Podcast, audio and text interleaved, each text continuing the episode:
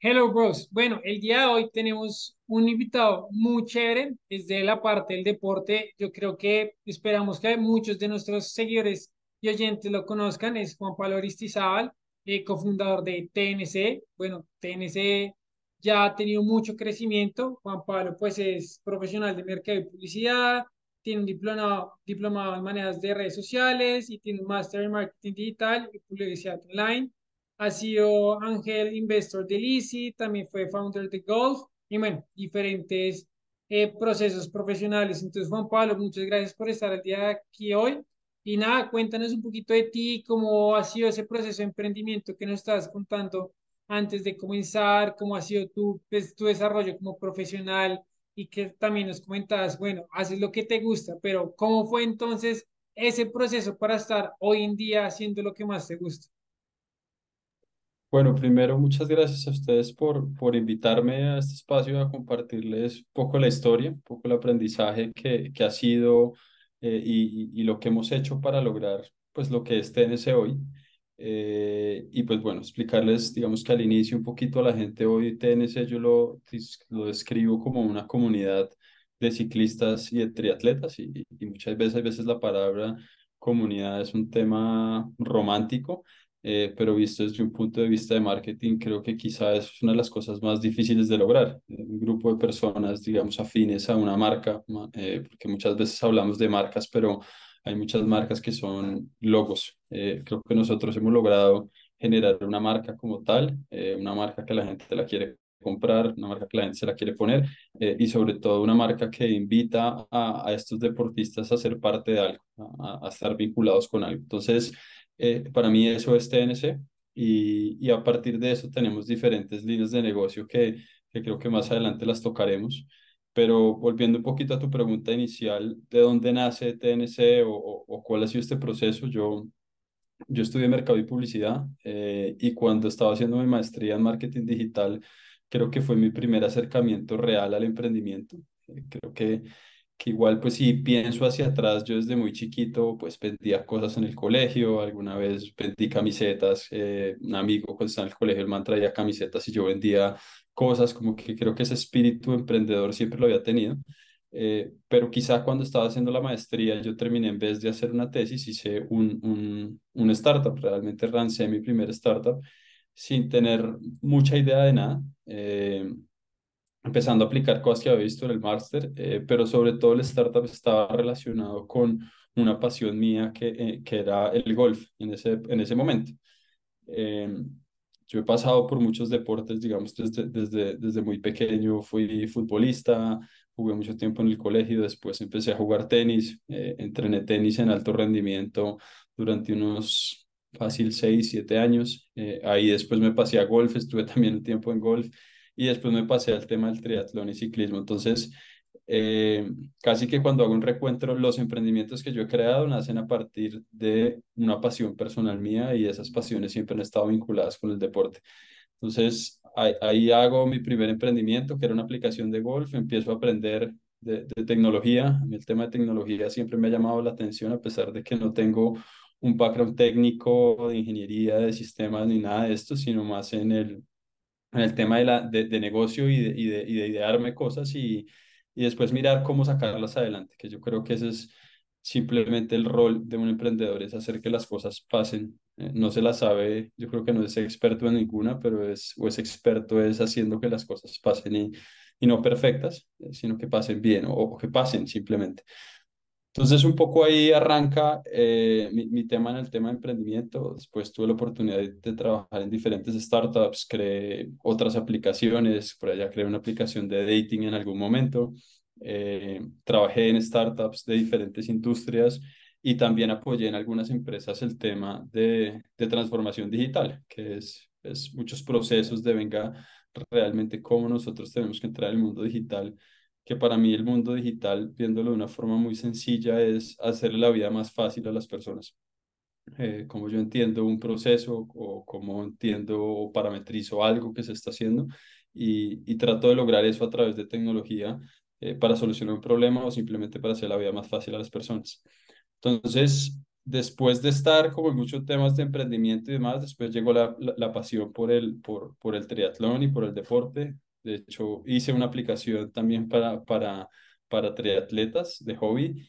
Eh, y, y, TNC, que inicialmente su nombre era de Nariño Challenge, hoy en día se mantienen por sus siglas, nace también como, como una idea de generar una carrera de triatlón entre amigos, entre un grupo pequeño de amigos que, que sin querer queriendo en estos cuatro años empezó a evolucionar a muchas otras cosas, empezó a evolucionar una comunidad, empezó a evolucionar a poner dentro de esta empresa unos aprendizajes, conocimientos de marketing, unos aprendizajes de emprendimiento, de cómo pues iterar rápidamente, entender el mercado, ir moviéndose muy rápido, trabajar con metodologías ágiles. Entonces, eso ha sido un poquito a grandes rasgos el background de, de dónde vengo y, y, y, cuál fue esa evolución y por qué nace, nace, nace tener esas pasiones por los deportes y, y esa pasión, digamos que profesional. Y hoy, como les decía ahorita, me, me siento un afortunado de poder vivir hoy en día de, de, de mis dos pasiones y, y, y suena súper cliché, pero yo todos los días me levanto a hacer lo que me gusta eh, y casi que siempre es medirme de casi no estar todo el día conectado haciendo esto, pues porque, porque me gusta demasiado. Entonces, eso es un poco como, como la introducción. Bueno, Juan, eh, muy chévere lo que nos cuentas y digamos fue como un resumen exacto de toda la historia eh, y me surgieron muchas preguntas de cada punto de la historia. Entonces, me gustaría que fuéramos de forma cronológica, eh, también para entender cómo ha sido ese aprendizaje eh, que, digamos, tuviste en el primer emprendimiento, en la primera startup que fue de golf, que si no estoy mal se llama Golf, ¿cierto? Se llamaba. ¿Qué pasó con esa ¿Qué pasó con esa startup? ¿Sigue vigente? ¿Se acabó? ¿Por qué se acabó? Eh, cómo se transformó eh, y en general, ¿cuál fue el aprendizaje general que tuviste de esa primera experiencia? Yo, yo creo que aprendí muchas cosas. Yo creo que con Gal fui un, un, un soloprenur.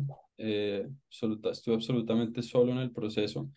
Creo que aprendí muchas cosas positivas. Lo primero es, así como TNC nació con una comunidad y a partir de generar estrategias en, en, en digital y en social media, eh, TNC nació igual. TNC, su columna vertebral nace a partir de generar comunidad y hacer ejercicios de social media y, y, y, basarse mucho en temas de redes sociales para darse a conocer de una forma de una forma orgánica, nunca a partir de pauta ni nada de este tipo de cosas, sino de una forma orgánica. Yo creo que eso mismo que pasó en Galfa hace unos años fue un aprendizaje muy grande que de cierta forma se aplicó en TNC.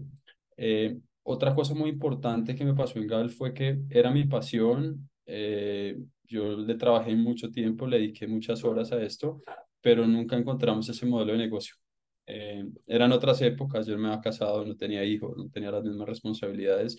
Eh, y ese mundo de startups que hoy en día están, digamos que buscando una ilusión y que más adelante vamos a generar ingresos y demás, que hoy en día cada vez es más difícil de que eso pase y, y ya los fondos de inversión no están muy ahí muy, muy metidos en, ese, en esa historia, en ese cuento. Eh, eso fue otro aprendizaje para decir, ok, si voy a empezar a hacer un nuevo negocio y si esto quiero que sea un negocio, tiene que tener, tiene que tener, tiene que ser un negocio como tal. Realmente aquí tienen que haber ingresos eh, y aquí no podemos vivir de ilusiones, eh, como pasó en su momento en la aplicación de Golf, que pues tenía usuarios, tenía gente en más de 90 países, 40 mil usuarios y demás, pero esos son solamente fancy metrics. Eh, realmente es cuando logras entender que una persona te, te, te paga por, por el valor que estás generando y estás generando un modelo de negocio, ahí es donde las cosas empiezan a tener sentido. Entonces, creo que fue algo, algo que, que aprendí. Eh, hace poquito oí un quote que me gustó mucho que decía que las ventas alimentan el ego eh, y las utilidades alimentan a, a la familia. a pesar de que yo no generaba ventas, generaba, generaba muchos, mucho tráfico y muchos números y, y demás alrededor del ejercicio que se estaba haciendo. Eh, otra de las cosas, o quizá para mí el aprendizaje más grande que tuve, es yo era de cierta forma muy perfeccionista. Entonces en esta primera aplicación me demoré muchísimo en lanzarla, cometí muchísimos errores. Eh, hicimos el desarrollo tres veces desde cero y hasta que todo no estuviera perfecto yo no lo lanzaba. Y parte de ese proceso que tuve trabajando en diferentes empresas y demás, aprendí que uno se tiene que tirar al agua iba resolviendo en el camino. Eh, siempre obviamente desde un punto de vista muy, muy responsable, ¿sabes? Pues no puedo vender humo y tirarme al agua y después quedar mal, pero sí uno puede tirarse al agua y, y, en el camino va resolviendo lo que ya más o menos sabe cómo puede, puede lograr. Entonces yo creo que parte de, de lo que hemos hecho en TNC ha sido tirarnos al agua muchas veces y, y, sobre la marcha solucionamos. Eh, eh, mi, socio admiro mucho su trabajo y admiro mucho lo que él hace. yo sé y confío muchísimo en su lealtad de saber que nosotros, si nos toca pasar derecho una semana completa, pues pasamos, pero, pero logramos que las cosas pasen. Entonces creo que ese fue como algunos de los aprendizajes que tuve de ese primer startup que hemos, digamos que, implementado o, o utilizado en, en, en esta nueva compañía. Bueno, me parece muy interesante porque tu pensamiento, digamos, de founders de startup es un pensamiento como post pandemia, que es lo que tú dices, digamos, son muchas métricas, digamos, está Rappi, muchas empresas que crecieron y que han tenido mucho crecimiento, pero no tenían, digamos, utilidades, tenían ventas, más no utilidades y lo que tú decías, como que, bueno, estoy en un momento de mi vida que sí, es muy tengo pues vendo mucho, tengo muchas métricas, tengo mucho movimiento, pero esto no me está generando utilidad. Y es, digamos, de, lo que le ha pasado a muchas startups que después de la pandemia no lograron sostenerse porque obviamente pues, durante la pandemia, antes de la pandemia, los fondos pues inyectaban mucho dinero, mucho dinero en marketing, crecimiento, crecimiento, pero nunca lograron como esa estabilidad, listo, ya nos estabilizamos, ya paramos de crecer y somos sostenibles. Entonces, como que es interesante que tú lograste rápidamente entender esa necesidad, digamos, sin lograr, digamos, que la startup fracasara, sino entender que hacia futuro era, era necesario más como lograr un equilibrio financiero que simplemente decir, bueno, voy a estar en 90 países, pero listo, entonces me parece chévere como esa concepción que has tenido y muchos startups y muchos eh, fondos hoy en día tienen como en cuenta como, bueno, hacia, hacia futuro no a crecer simplemente, sino cómo va a lograr esas utilidades que la gente está buscando. Yo, yo digamos que pues de Rappi soy un gran admirador. Eh, estuve en todo este ecosistema digital y en todo este modelo. En algún momento levanté rondas, no, no rondas muy grandes como con los otros startups. Eh, pero, pero siento que, que hoy en día eso no se puede basar en ese tipo de cosas. Eh, tienes que encontrar un modelo de negocio que puede que tú de pronto no estás generando números verdes desde el mes uno, eh, pero sí tienes que tener un modelo de negocio y muchas veces no hay modelos de negocio. Entonces hay un juego ahí es financiero de quienes invierten eh, y estamos en una, en una película de egos de que claramente dices, pucha, es que fulanito levantó X millones de dólares y pues eso alimenta el ego un montón. Eh, y pues yo creo que a muchas personas eso les llama la atención, incluso a mí, no creas que muchas veces pienso, pucha, ¿cómo, cómo escalo esto mucho más? Pero siempre he querido llegar al punto de decir, ¿cómo lo escalo bajo, bajo el mismo modelo que nosotros tenemos? No, no quiero pegar un, un, brinco enorme eh, que, que de pronto no me genere la estabilidad que hoy tiene la compañía. Eso por un lado.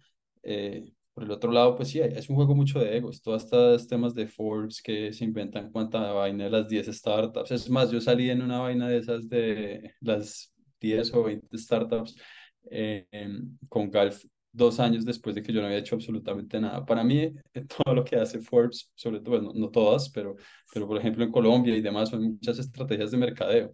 Eh, si, si, tú simplemente pones a todos los founders y dices que esos van a ser los millonarios antes de 30 años, pues ¿qué van a hacer ellos? Van a compartirlo en redes sociales, van a llevar tráfico a sus páginas web y van a generar ingresos por medio de ads. Eh, es, es, jugar con el ego de, de, de, las personas y lo que está pasando en digital, pero, pero realmente esos negocios, negocios de verdad donde hay plata, pues muchas veces no son incluso hasta ni, los más sexys. negocios de basuras, de tornillos, de todo este tipo de cosas, esos son los negocios funerarios, esos negocios que hacen mucho billete. Claramente no son unicornios, no son billion dollars al día, pero, pero generan flujo de caja y, y, y yo creo que pues eso es algo muy importante, por un lado, y por otro lado, yo creo que depende de la ambición que tú quieras. Eh, yo creo que muchas veces el emprendedor arranca y dice, no, yo quiero en cinco años vender esta compañía por X millones de dólares y después eh, me quiero comprar un carro, una casa, lo que sea y, y ya. Eso es un poco de pronto esa fantasía que se, que se ha vendido, que de pronto es muy sencilla, pero pues eso la verdad es que es muy difícil. Eh, pero también está es qué es lo que tú quieres. Hay personas que desde el día uno están pensando, yo quiero crear una empresa internacional. Eh, por ejemplo, tuve la oportunidad de hablar con una amiga, eh, Dani Izquierdo de Fútbol, y me decía, no, desde el inicio ella tenía muy claro que ella quería crear una empresa muy grande, con su mentalidad McKinsey y demás, en muchas ciudades, en muchos países, y eso era su objetivo como emprendedora. Tú puedes ser un emprendedor que dices, yo quiero generar un muy buen restaurante o quiero generar una cadena como Poke, que tengo 10, 15 restaurantes y estoy tranquilo, o tengo un restaurante que es buenísimo y al final del año voy a recibir mis ingresos, mis dividendos y demás, yo voy a vivir bien. Eh, el vivir bien, creo que cada uno define qué es vivir bien para eso, que claramente no vas a tener yates, ni aviones, ni nada de eso, pero puedes ser una persona que está tranquila con sus necesidades. Entonces creo que parte también de lo que tú quieres hacer y lo que para ti significa ese éxito, entre comillas. De acuerdo con lo que dices, ya lo hemos tocado en otros episodios del podcast y nos alegra mucho eh, lo que dices y cómo se está dando, que es no porque todo el mundo hace lo mismo, no porque todo el mundo quiere hacer una startup, entonces todo el mundo tiene que seguir el mismo modelo de negocio, sino es como cuáles son mis objetivos, cuál es mi visión y sobre todo, pues no se trata como una métrica de ego, que tú lo dijiste, sino es como, de verdad, esto como es rentable y viable.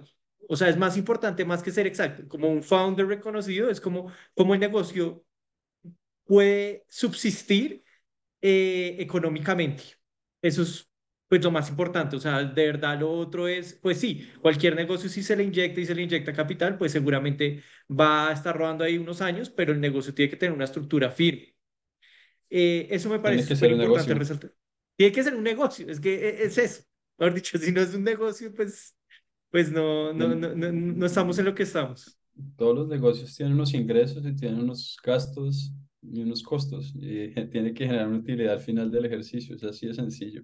Eh, si tus ingresos son menores a todos los gastos y todos los costos, pues pucha, ¿cuánto te demorará en darle la vuelta a eso o que realmente eso funcione o que puedas apalancar tu negocio sin, sin, sin necesitar inversión? Eh, y pues eso fue lo que pasó con esa evolución post pandemia. Muchos emprendimientos que no tenían unos fundamentos, digamos que, que robustos, pues pucha, cuando empiezas a, a quedarte sin plata, se te desbarata el, el, la casita de naipes que tienes como montada, que pues sí, mucho, mucho éxito, muchas redes, muchas publicaciones, mucho LinkedIn, pero, pero realmente pues si no hay un negocio detrás, eh, no, pues no hay sentido de, de, nada, eso es como lo veo yo y, y, he querido y pues muchas veces pienso, escuchar levantar una ronda de inversión, he hablado con amigos que tienen cofundadores que han levantado 50 millones de dólares y hasta me han dicho, no lo haga, no la levante, porque también cuando la levanta las condiciones cambian. Usted no es el que toma las decisiones. Eh, si usted tiene un negocio pasional, como es el caso mío, pues al que le está invirtiendo la plata le importa cinco su negocio.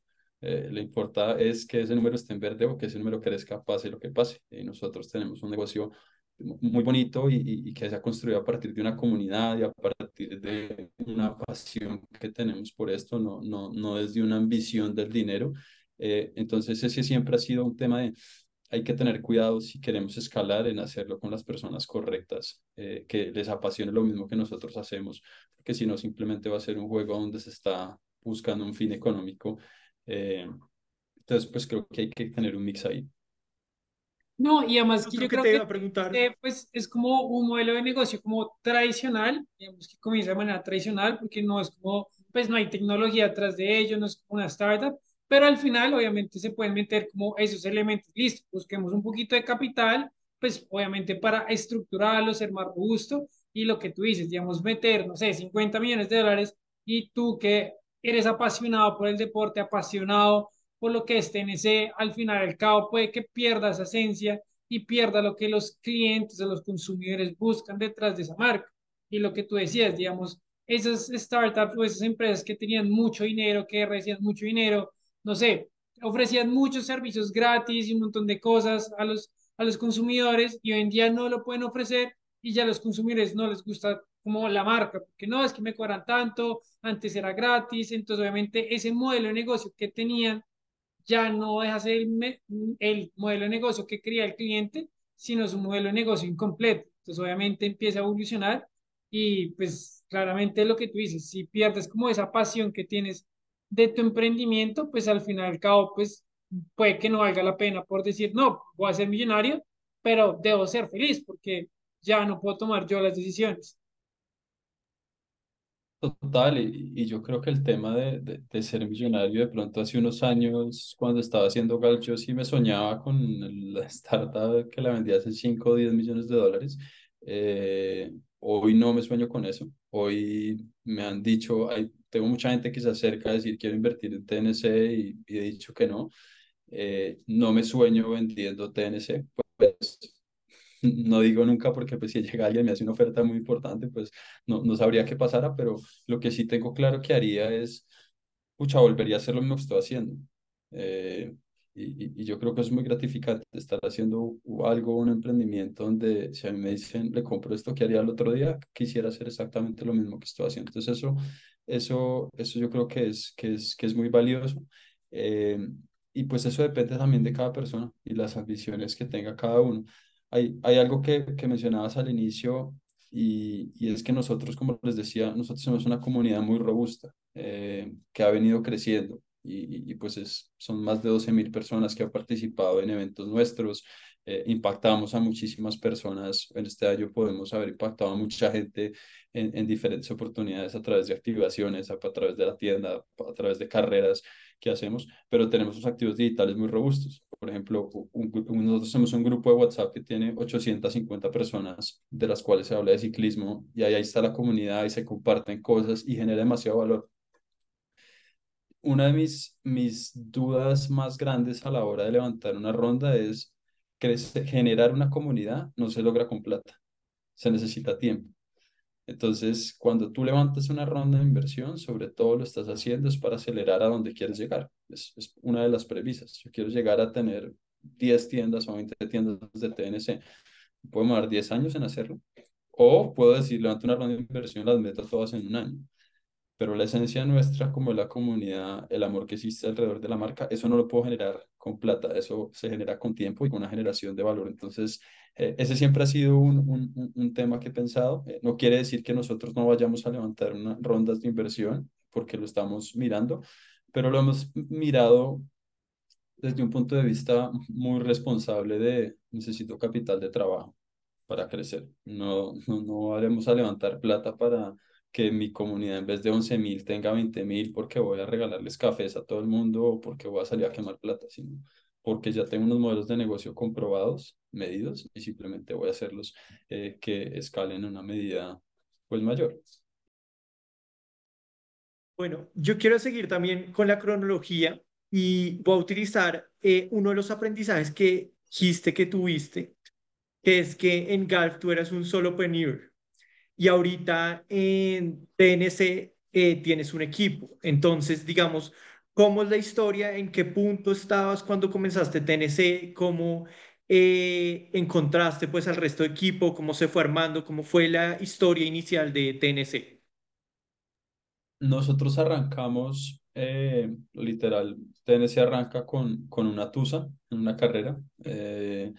De, de, triatlón, yo había clasificado al mundial y, y, había, y después competí en Puerto Rico, me iba bien en la carrera, no me terminó de ir bien, me estallé en el atletismo y me dio mucho guayajo en la carrera, porque estaba bien preparado y dije, quiero volver a competir antes del mundial. Eh, y ahí es cuando estoy con unos amigos y digo, oiga, yo me, quiero organizar una carrera con amigos, ni siquiera era, puedo hacer un evento, no, quiero ir con una serie de amigos y vamos nosotros a competir entre nosotros y ya está. Eh, casi que, que, como si les di cuenta, puedo organizar mi cumpleaños y hago una serie de logísticas para invitar a algunos amigos a, a, a, a darnos leña, a entrenar, básicamente.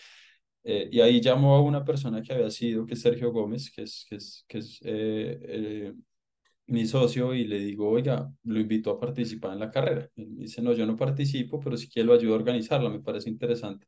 Y así nace, así nace esto y, y, y, cada uno tiene sus dos trabajos, somos dos personas totalmente diferentes, pero que nos complementamos muy bien y creo que nos complementamos muy bien porque tenemos unos valores alrededor del deporte muy similares.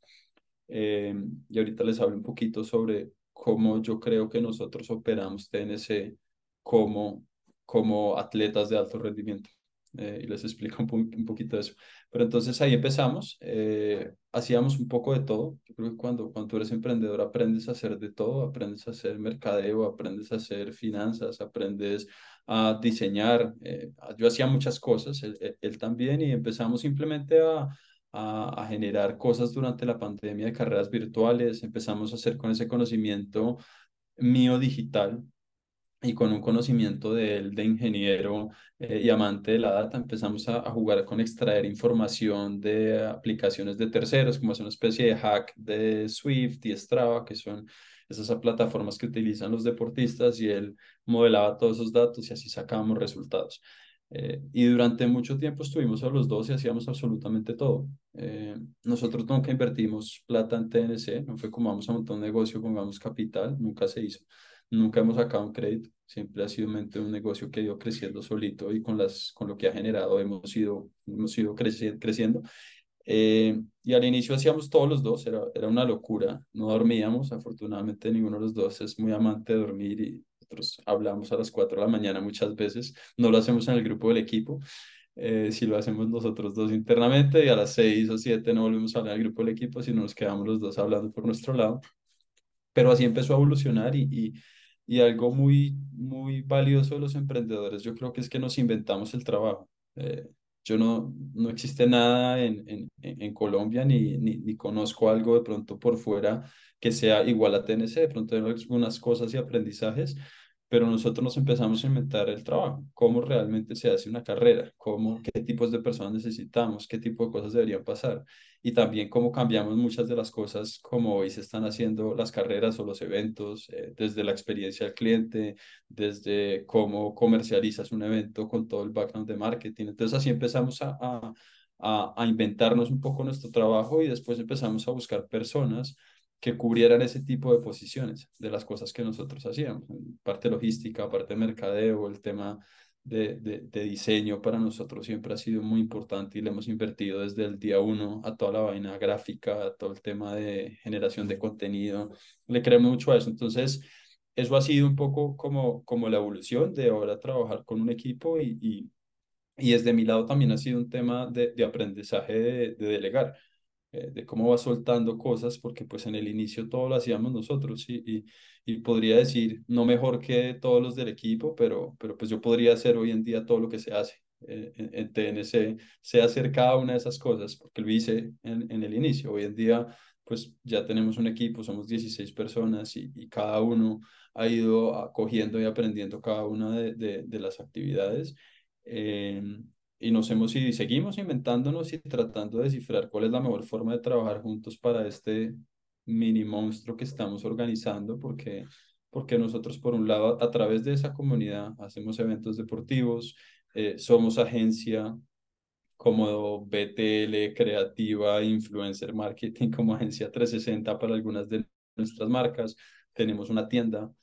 Yo en mi vida había tenido pues una tienda ni un café ni nada de eso y, y pues, como les digo, y todavía tenemos muchas cosas por mejorar, pero, pero no, no paramos. Y lo que les digo, no somos expertos en nada, somos expertos buscando en Google, yo creo, y, y, ejecutando, no perfecto, no lo hacemos perfecto, pero, pero sí con, con una transparencia muy grande hacia nuestra, nuestros clientes, a nuestra comunidad. Eh, y ese ha sido un poquito como, como el proceso de, de aprendizaje de un solo prenur, ahora una startup, pues a una pyme, por, por decirlo así. Bueno. Bueno, me surge una pregunta y una duda, es, listo, te hablas con tu amigo, deciden hacer eh, el challenge pues, por primera vez, hacer el triatlón, y bueno, ¿cómo deciden? Dicen, dicen como, eso fue una gran idea, busquemos como un customer target, o cómo es el proceso después de eso, o sea, o sea, ¿cuál fue el feedback de las personas que habían invitado? ¿Cómo decidieron que realmente podía tener como Sí, exacto, como un negocio detrás de eso, como, ¿cómo fue ese momento para ustedes? Yo creo que nosotros eh, en un inicio nunca pensamos que fuera a ser un negocio. Eh, simplemente trajimos un concepto que, que era muy diferente, era muy innovador. O sea, todas las carreras buscan tener 2.000, 1.000 inscritos y demás. Nosotros decíamos, somos 40, no más, pero son los mejores de Colombia y no puede venir cualquiera. Entonces le metimos un, un tema de FOMO al querer ser parte, al ser cómo clasificas para, hacer, para poder estar en esta carrera, todo esto se, se empezó a hacer con digital y, y, pues yo ahorita les cuento, de pronto suena como muy estratégico, pero no, todo fue un poco sobre la marcha y es ingeniería en reversa lo que les estoy contando, pero lo empezamos a hacer de esa forma y sobre todo, eh, pues yo tengo un background de marketing y decía, bueno, ¿cómo hacemos esto que se vea bien? ¿Cómo pensamos que los stickers que le pongamos a las bicis pues diga el apodo de una de las personas? ¿Cómo llegamos a conceptos de personalización? Eh, cómo hacemos que unas marcas nos apoyen acá, pero que esas marcas se vean bien dentro de la carrera. Entonces, esos conceptos de branding, esos conceptos de, de, patrocinios, cómo los empezamos a meter de una forma diferente. Y, y, yo creo que lo primero fue cuando empezamos a tocar algunas puertas de, de, de marcas. La primera reunión recuerdo que fue con ASICS y nos dijo, yo les doy tenis a, los 40 regalados. Todos, ¿cómo así? Sí, después hablamos con otra empresa y dijo, no, yo les doy los uniformes para todos. Eh, después, cuando sacamos los formularios, empezó la gente a aplicar de todo el país y eran realmente los mejores de Colombia, porque al principio éramos unos amigos que invitamos, éramos 20, pero después mucha gente empezó a preguntar, oiga, ¿quiénes son ellos que van a dar? Yo quiero ir. Y sacamos proceso de convocatoria y ahí empezó a llegar mucha gente.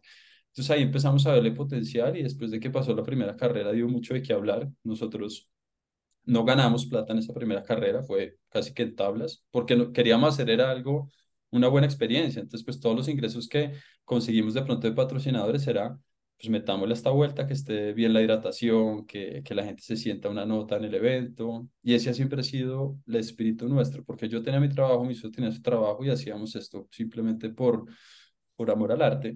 Eh, y después fue que seguimos como, bueno, vamos a volver a hacer la carrera y cuando llegó pandemia en el 2020 creo que realmente fue donde cambió todo para nosotros y, empezamos a hacer carreras virtuales porque nos gustaba.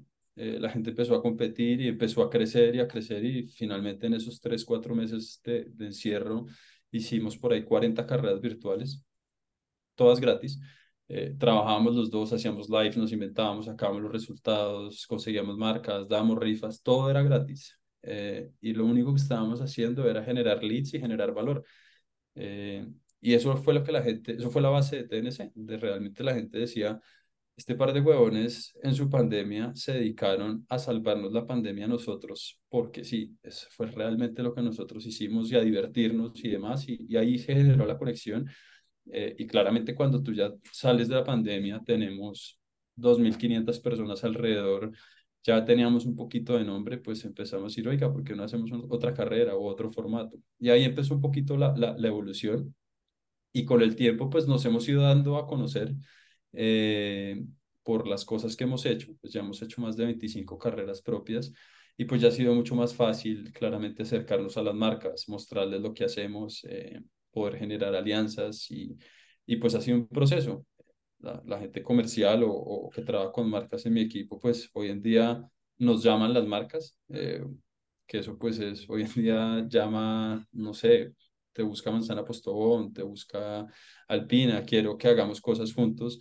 Eh, al inicio, pues cuando yo tocaba las puertas me tocaba ir de ceros con la llamita y venga, nosotros hacemos esto y pues no tenía muchas credenciales por detrás, pero, pero pues después de hacer hecho, haber hecho el trabajo bien y, y, y muy sincero, pues las, las marcas lo empiezan a ver y la gente empieza a, a, a, a seguir lo que hacemos eh, al punto pues que hoy en día tenemos, digamos que unas marcas muy robustas que nos acompañan eh, a lo largo, a lo largo de, del proceso de los eventos y las carreras y las activaciones que hacemos.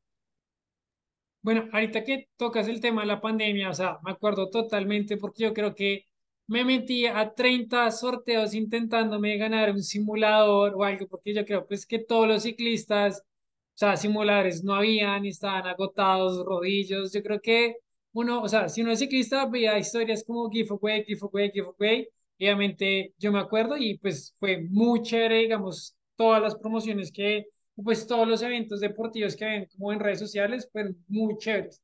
Y ahorita que hablas también de las marcas que los han venido acompañando, pues esta es como la principal razón, porque pues, o sea, yo conozco TNC y si los que nos oyen pues han estado en los eventos o están en Bogotá, en comido en patios, en la tienda y demás.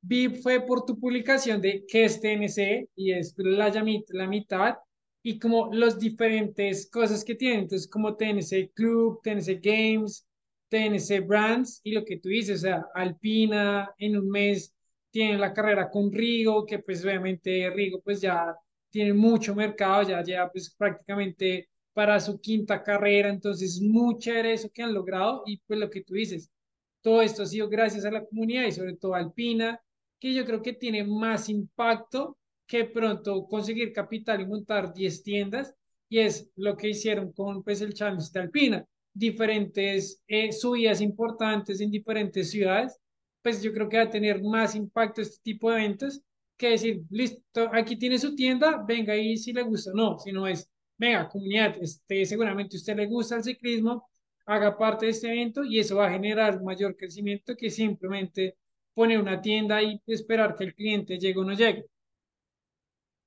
Sí, yo, yo creo que lo primero nuestro siempre ha sido una premisa de innovar. Si hay alguien que ya haya hecho algo así, no lo haremos. Eh, por eso todos nuestros formatos de carrera son diferentes. Nosotros nunca haremos un gran fondo eh, y posiblemente nunca pasará. O una media maratón tampoco lo haremos, sino que cada uno de nuestros eventos un Colombia Challenge que se compite en 20 ciudades del país en simultáneo y sacamos toda la información a través de Strava y ahí viene el tema tecnológico que tengo pues de, de mi background también eh, tech, porque hemos desarrollado también aplicaciones propias y demás. Entonces, ese tipo de cosas, el tema de la carrera que ahora vamos a hacer con Rigo, con esa alianza, nace también de un formato disruptivo. Eh, e incluso la tienda de patios, ese Club, desde el inicio nunca fue concebido como una tienda. Eh, siempre fue pensado como un showroom que todo giraba en torno a la comunidad, todo giraba en torno a mesas compartidas, todo giraba en torno a, a que parabas y compartías con personas, sino a una tienda donde entras y está llena de racks y está llena de bicicletas vendiéndote por todo lado. No, nosotros construimos comunidad, construimos marca y por default vamos vendiendo. Siempre ha sido esa forma de hacerlo. Eh, no somos los expertos en, en, vender, digamos que bicis ni nada de este tipo de cosas. Tiendas como Specialized venderán más bicicletas y artículos como nosotros, pero yo creería que tenemos la tienda con más visitas en Colombia. Nosotros nos visitan 4.000 personas al mes eh, por la cafetería, por la ubicación y demás. Entonces, eh, hablando y volviendo como lo que tú decías de que es TNC, TNC es esa comunidad de la cual hay una línea de negocio que se llama TNC Games, que son esos eventos y carreras propias que nosotros hacemos. TNC Club, que son nuestros retails, nuestras tiendas con esos conceptos diferentes. Ahorita estamos en un proceso de expansión por ese lado, siempre con conceptos diferentes alrededor de, de, la comunidad y, de, y, del ciclismo y el deporte. Eh, y tenemos algo que se llama TNC Brands, porque TNC Brands es toda nuestra línea como de agencias y a marcas porque muchas marcas empezaron a decir, yo quiero llegar al ciclismo, pero ¿cómo llego al ciclismo? ¿Cómo impacto a esas personas de ciclismo? Eh, y, yo creo que el diferencial nuestro ha sido, nosotros no somos una empresa logística de organización de eventos, somos una empresa con un background de mercado donde entendemos muy bien al usuario, entendemos muy bien quién es ese ciclista o cuáles son esos tipos de ciclistas, porque es que está el ciclista biciusuario que usa su bicicleta como medio de transporte, está el ciclista de ciclovía que esporádicamente monta, está el ciclista aficionado que digamos que ya se compra la pinta, que entrena por las mañanas de vez en cuando, está el ciclista apasionado, el, perdón, el, el, el competitivo, que pues es el que ya está peliculado con su comida, con carreras, este tipo de cosas. Entonces, cuando una marca llega y dice, quiero entrar en ciclismo, ok, ¿a cuál quiere entrar? ¿A dónde quiere entrar? Estratégicamente miremos por dónde es y cómo llegamos a esa persona. Eh, y lo que hemos hecho es ponerle a esas marcas nuestra comunidad a su disposición para generar eventos, eh, para generar interacciones con marcas, entendiendo muy bien qué quiere el ciclista, desde, porque hoy en día buscan una agencia, por más reconocida que sea, y le dicen hacer algo de ciclismo, y, y, la persona que está pensando por detrás, que no se ha subido en una bici, no sabe que los ciclistas salimos a las 6 de la mañana, no sabe qué comemos, no sabe qué distancias montamos en bici, no sabe qué nos motiva. Entonces es imposible que lo que venga de esa agencia pues haga match con lo que quiere ese ciclista que realmente es el que está montando y es el que quiere impactar. Entonces, al nosotros tener ese know-how, simplemente somos ese vehículo mediante el cual las marcas llegan a esos ciclistas y nosotros, dependiendo de cada marca, hacemos ejercicios estratégicos y los ayudamos pues con absolutamente todo, desde los temas de diseño, de las camisetas jerseys que vayamos a hacer, desde campañas de influencer marketing, desde producción de CAPEX, desde logística, activación, permisos, etcétera. Eh, y ese ha sido un poquito el ejercicio que se ha hecho con Alpina.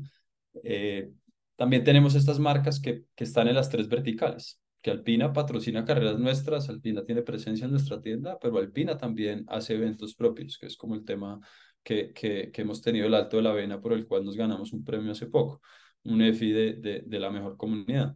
Entonces, eh, ese ha sido como el otro ejercicio que hemos venido haciendo con, con las marcas, que cada vez crece más esa línea y nos, y nos ha funcionado muy bien. Eh, y por el otro lado, pues tenemos como cosas de innovación que hemos hecho. Sacamos una aplicación propia para generar contenido digital montando en bici. Eh, tenemos un podcast también, así como ustedes, que estamos, estamos camellándole. Y tenemos pues varios proyectos que, que, que buscan, digamos, que saciar esas necesidades que tiene esa, esa comunidad nuestra. Entonces, bueno, eso es yo como... Tengo, yo tengo una pregunta que me muero por hacerte me llama mucho la atención, sobre todo porque eh, pues yo no hago triatlón ni bicicleta, yo no conocía la marca, la estoy viendo desde afuera, la estoy conociendo hasta ahora. Y en su modelo de expansión, claro, hay muchas líneas de negocios que tiene y veo que la expansión va por ese lado, por mirar cómo qué servicios, qué productos hacen falta y aprovechar la comunidad para ofrecerlos. Entonces, quería preguntarles por su metodología a la hora de abrir una nueva línea de negocio, cómo es, primero, que identifican de pronto la necesidad, qué estándares tienen, eh, cómo evalúan si esa línea está siendo rentable, cuánto tiempo le dan, de pronto le dan unos seis meses, eh, cuáles parámetros utilizan para pues eh, dejarla establecida, porque no sé, esa expansión también podría ser, eh, no, nosotros queremos ir es por toda Latinoamérica y las mismas carreras que hacemos acá e implementarlas en otro país.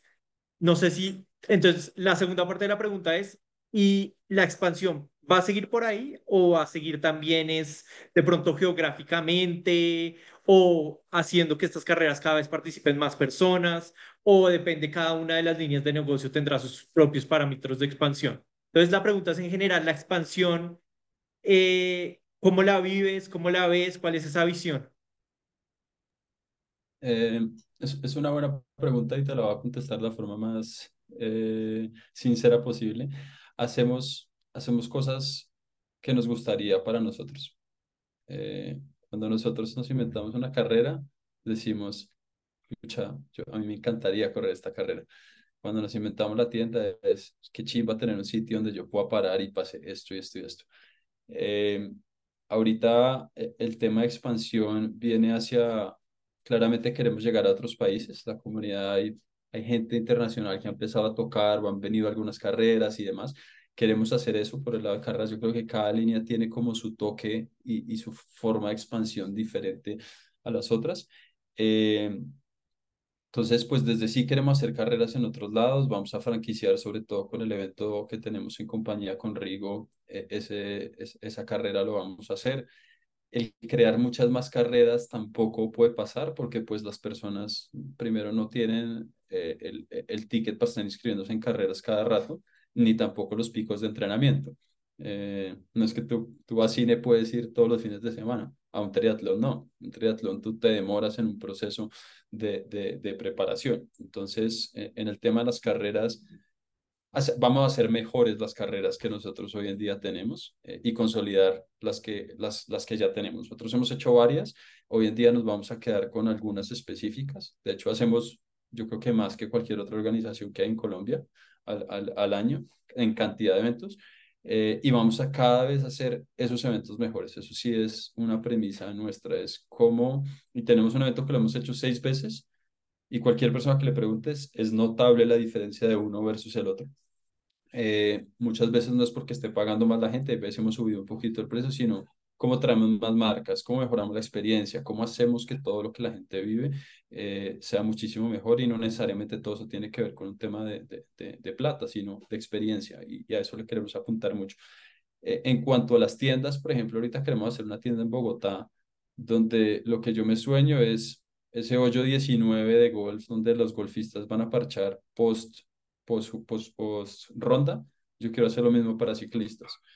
¿Por qué? Porque yo quisiera, después de montar en bici, llegar, ir vestido de civil e irme a un sitio a parchar, a hacer mi home office o a, o a trabajar desde allá o reunirme con amigos en un sitio donde yo me sienta identificado, donde yo esté sentado al lado de una bici, donde yo me vaya a encontrar a fulanito con el que montamos eh, en, en bici por la mañana, entonces queremos crear un espacio de ese estilo, que pues no hay nada de eso. Aquí hay tiendas llenas de bicis, cascos o zapatillas, pero no hay un sitio, vamos a parchar los ciclistas.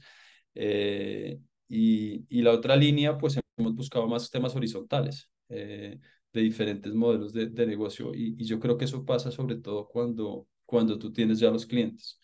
Eh, que eso es lo mejor que hemos, hemos podido lograr, ¿sabes? porque nosotros somos la comunidad y tenemos los clientes simplemente es entender qué le ofrezco eh, a esta persona y cómo voy aprendiendo. Digamos que no tenemos un proceso así estructurado que va a hacernos KPIs y que no, somos súper de, de feeling y hacer cosas nuestras como nosotros quisiéramos. De hecho, creo que para el negocio nuevo acá abajo voy a hacer una encuesta para alinearme un poquito, pero, pero tenemos muy claro qué es lo que queremos ofrecer y, y, afortunadamente le hemos ido como pegando a, a las ideas eh, y la comunidad, digamos que ha respondido muy bien. Es, eh, eso, y soy tan enfático en la comunidad, es porque pues nosotros quedamos una tienda en un sótano, en patios, en un sitio que no tiene visibilidad, que era el botadero del centro comercial, que el administrador cuando le fuimos a decir que queríamos, él me decía, ustedes están locos meter una tienda en este hueco. Eh, pero porque la gente, la tienda funcionó, porque ya había una comunidad por detrás. Si no hubiera eso, hubiera sido una locura para cualquiera decir, voy a meter una tienda en un sótano donde no va nadie. Entonces, eh, no es tan estructurado en ningún momento, es, es queremos brindarle más servicios a la comunidad y, y hacemos productos sobre todo para nosotros, que, que nosotros nos gustaría utilizar o, o hacer. Bueno, yo tengo otra pregunta y es, Tú nos contaste, fuiste deportista desde joven, lo sigues siendo. Eh, esa mentalidad deportista, ¿cómo la implementas en el emprendimiento?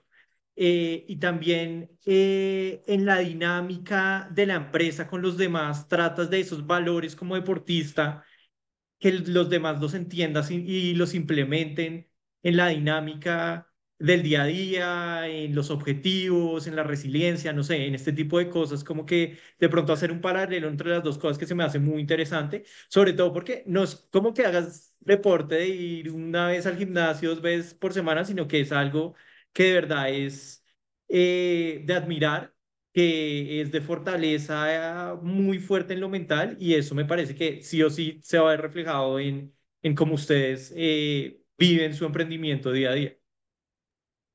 Yo, creo que sin duda hay dos, dos cosas. Hay una cosa que es hacer ejercicio y otra cosa que es entrenar.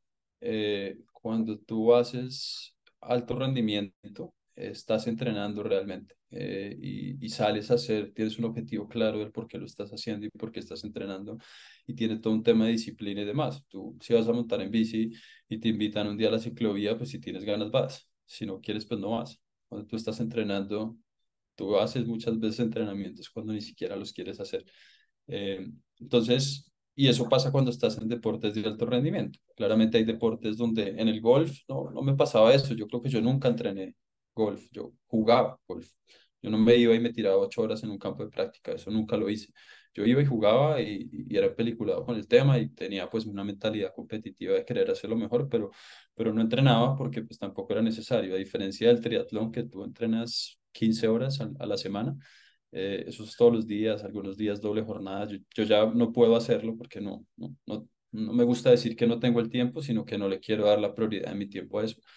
Em, pero cuando tú estás haciendo deporte y, y, sobre todo en estos deportes como, como el triatlón, tú llegas en muchos momentos como de sufrimiento o utilicemos la palabra resiliencia, de, de, no parar y de seguir dándole cuando, cuando crees que ya, no ya llegaste a tu límite.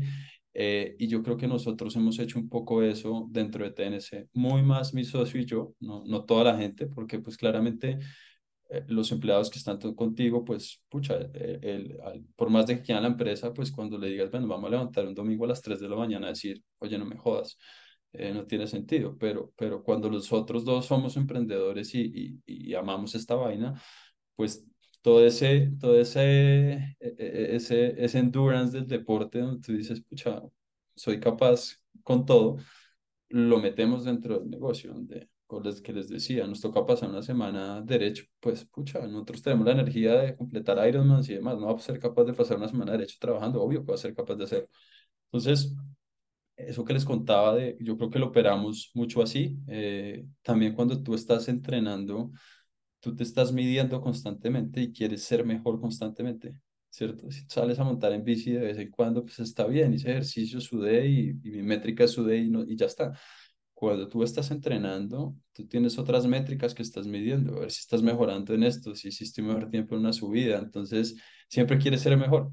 Eh, y eso nosotros siempre queremos ser mejores en lo que hacemos. Nuestras carreras siempre queremos ser mejores, siempre queremos ir un poco más allá con nuestra empresa y con nuestro negocio. Eh, y siento que hay muchas personas que claramente que han entrado a trabajar con nosotros, que pues la primera premisa es gente que hace ejercicio, que le gusta y le apasiona esto, eh, y sobre todo que tienen actitud de, de hacer las cosas. Yo creo que, que hoy en día a mí, para mí sería muy difícil encontrar gente, para mí lo primero es eso, es que primero les gusta el deporte, porque si no vibran por lo que nosotros hacemos, pues es muy difícil que encajen. Eh, y no todos tienen esa mentalidad ultra deportiva, pero toda la gente está relacionada con el deporte y eso creo que es un poco lo que hemos inculcado en, el tema de disciplina, el tema de puntualidad, el tema de yo logramos las cosas, que las cosas salgan adelante y, el ser mejores cada día. Eh, y ya esa mentalidad más emprendedora, yo creo que es más mi socio y yo, donde yo he dejado de entrenar mucho porque le he metido esto como si fuera un entrenamiento realmente, eh, donde, donde le damos sin parar y sí, estás cansado, pero pues cuando tú estás cansado en una carrera, no paras. Tienes que llegar hasta la meta, terminarlo. Entonces, eh, no sé si se entiende un poquito la analogía, pero, pero eso es un, un poco la forma nuestra de operar y, y, y, pues sí, hemos sacrificado un montón de cosas, no, no porque sea un sacrificio para nosotros, pero pues yo dejé de competir triatlón los últimos tres años y, y para mí mi triatlón se convirtió en esto, en escuchaba trabajar seguido, parejo toda hora, más o menos, eh, para, para lograr y para seguir con la evolución de, de, pues de lo que, de la empresa.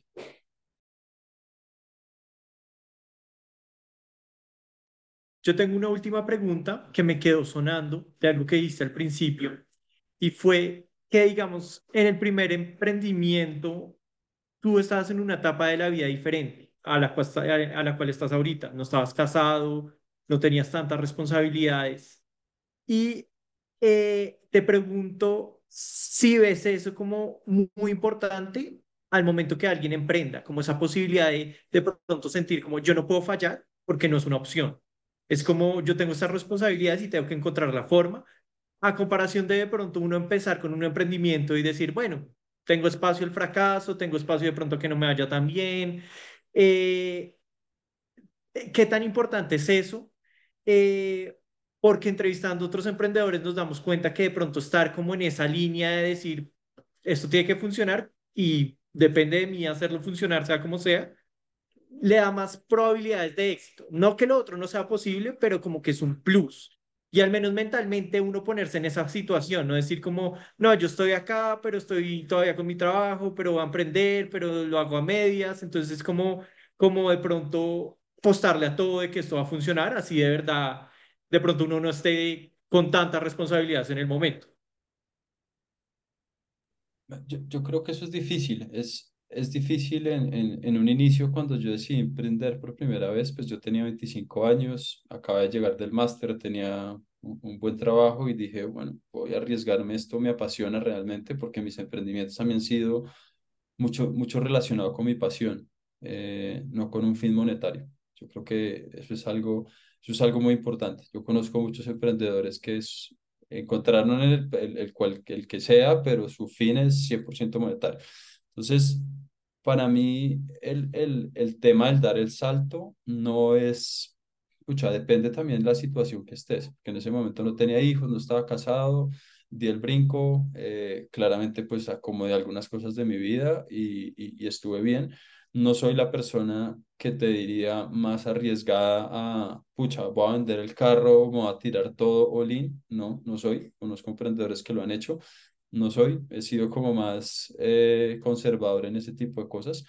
Eh, pero cuando nació TNC, pues fuera como un side business que iba dando por los laditos, trabajaba en las noches, al mediodía, eh, ayudó el tema de home office que puedes, digamos que utilizar más tiempo, dejé de entrenar mucho tiempo que pasaba entrenando, y entrenaba pues 18 horas a la semana, cuatro veces doble jornada, pues todo ese tipo coincidió con que nació mi hija, entonces pues muchas de esas cosas yo las dejé de hacer y, y empecé cada vez a meterle más tiempo, a dedicarle ese tiempo a, a, al emprendimiento, hasta que llegó un punto que vi la posibilidad de decir, bueno, voy a meterme a esto, sin duda no es lo mismo donde yo estaba eh, empleado, pero, pero pues ya veía como, como ciertas cosas que estaban un poco más seguras. Eh, entonces pues yo sí voy más como del lado de la seguridad. Eh, eh, he, dado, he dado el brinco muchas veces, pues porque sí lo he hecho. Que a veces hay gente que sí está totalmente segura que no da el brinco ni cagando. Eh, pero tampoco soy esa persona que se bota bolina algo. Yo, yo creo que eso depende mucho de cuáles sean las, las situaciones de vida que tengas en, en, en cada uno de los momentos. Eh, si, si, hay momentos que la gente lo puede hacer o que todavía vive con sus papás, puede recortar algunos gastos y demás, pues eh, puede, puede, puede darse el, el, lujo de tratar de hacerlo, pero desde otros puntos de vista, pues tú tienes que tener algunas cosas fijas o algo, porque, y, y yo también complemento mi actividad con asesorías y cosas y demás, pues porque tengo que pagar los recibos de la luz y los colegios de mi hija, el global y todas las cosas de, de, de ella, de lo que le quiero dar. Eh, entonces, yo creo que es como un mix y, y, y sobre todo ahí sí estás diciendo, esto tiene que generar ingresos. Eh, no vamos a vivir de la plata que dio un fulano y me voy a ir a quemar esa plata para que en unos dos años qué. Eh, entonces creo que depende como, como de cada persona y también siento que emprender no es para todo el mundo sin duda. Eh, muchas veces dicen, no, sigue tus pasiones, sigue tus sueños y mándate a emprender. Y, no, yo siento que emprender no es, no es no es para todo el mundo. Hay gente muy buena que está hecha para ser empleado y el ser empleado no es menos que ser emprendedor en ningún momento. Y hay gente para las dos cosas y hay simplemente gente que viene eh, como wired diferente. Bueno, Juan, yo creo que ya terminando, pues haciendo aquí una reflexión de lo último que dijiste, de las últimas dos partes, tanto la diferencia, digamos, de hacer ejercicio y ser deportista y también ahorita viéndolo desde el punto de vista como del emprendedor o pues el que quiere ser trabajador de una empresa, que no tiene nada malo, siento que es muy parecido la mentalidad del deportista que lo que tú decías con el emprendimiento. Cuando uno se pone unas metas, que es diferente hacer ejercicio, listo, voy al gimnasio, salgo a la ciclovía, de vez en cuando juego fútbol, pues obviamente como que tus metas están limitadas. Es, listo, voy a, hacer, voy a sudar, voy a hacer ejercicio, me voy a divertir pero ya ser deportista creo que va muy en camino a lo que dice ahorita ser emprendedor y es tener una meta y es que ser deportista, digamos, inscribirse en una carrera, pues genera, digamos, un pensamiento de tengo que lograrlo. Ya estoy en este camino, no puedo haberlo votado y es igual que el emprendimiento. Ya me metí, no puedo salir a la mitad de la carrera y decir esto no es para mí, porque obviamente hay un proceso detrás de entrenamiento, de sacrificio y pues son sacrificios, sean sociales, familiares, levantarse temprano, no salir con los amigos, no sé, rumba, lo que sea, digamos desde el punto de vista del deporte, igual en emprendimiento. Tengo que enfocarme el 100% en esto y llegar a la meta. Puede que no gane, pero tengo que llegar a esa meta y seguir a la siguiente y seguir y seguir a la siguiente meta que estoy poniéndome como objetivo y al final, algún momento, puede que gane, pero puede, o puede que no gane, pero va a seguir ahí, no me voy a rendir y siento que eso va muy de la mano que tú decías del deportista y siento que esto te aporta mucho a TNC y es, listo, tengo mi carácter de deportista, he venido toda mi vida entrenando, tengo un objetivo y obviamente llevarlo al deporte, tanto a lo profesional, a lo personal, siento que esa mentalidad deportista es muy importante que de pronto un emprendedor la pueda tener y no se da cuenta. Como esa, esa combinación, como listo, de pronto voy a empezar a, a dedicarme al ejercicio ya más deportivamente, a un, un emprendedor de pronto también le puede ayudar a despejar su mente y ver como más, más hacia allá. Sí, yo creo que el, el, el deporte te da muchos valores muy importantes. eh, el tema de la disciplina, sobre todo. Eh, pucha, yo me podría levantar a la hora que quiera, irme a montar en bicicleta. Mi hija cree que yo monto en bici todo el día. Eh, pero, pucha, yo entreno igual a las 5 de la mañana.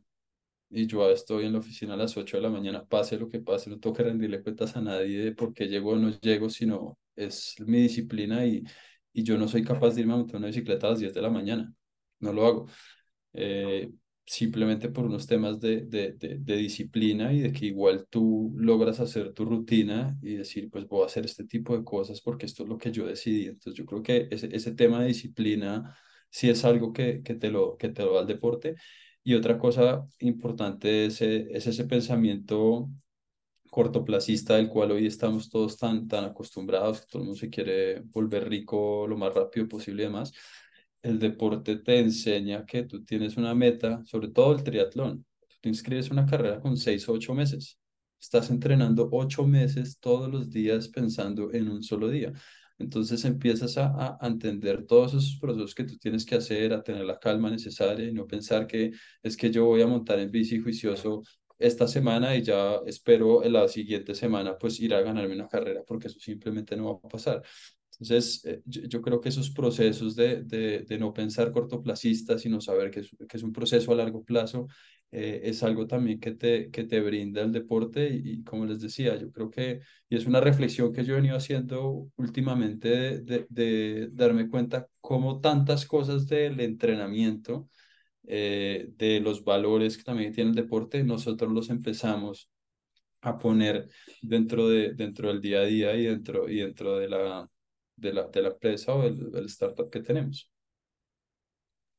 No, listo, Juan, muchas gracias. La verdad, siento que he sido muy motivador pues, tu discurso, pues yo siendo, pues, bueno, intento ser deportista en este momento, pues estoy retomándolo, pero siento que va a tener mucho impacto a las personas que eh, pues, nos oyen, a los emprendedores, que de pronto hacen deporte y de pronto a veces tienen como una idea o algo, entonces siento que lo pueden relacionar y sacarlo adelante. Por último, pues como siempre queremos preguntar en dónde pues pueden encontrarte a ti, TNC, las redes sociales, obviamente pues si los conocen entonces en Instagram, cómo los pueden encontrar y seguirte también a ti, digamos de pronto en alguna red social si compartes algo.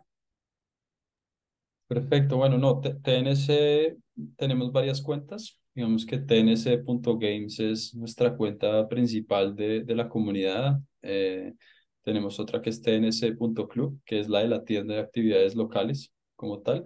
Y, y nada, mi, mi, mi Instagram es Juan Aristi. En LinkedIn estoy como Juan Pablo Aristizábal, pero pues en Instagram sí es, sí es Juan Aristi. No, listo, Juan. No, muchas gracias y bueno, esperamos tenerte aquí prontamente y ver cómo ha sido el crecimiento de TNC. Con mucho gusto, muchas gracias a ustedes también por la, por la invitación. Eh, y bueno, muchas gracias y una feliz noche.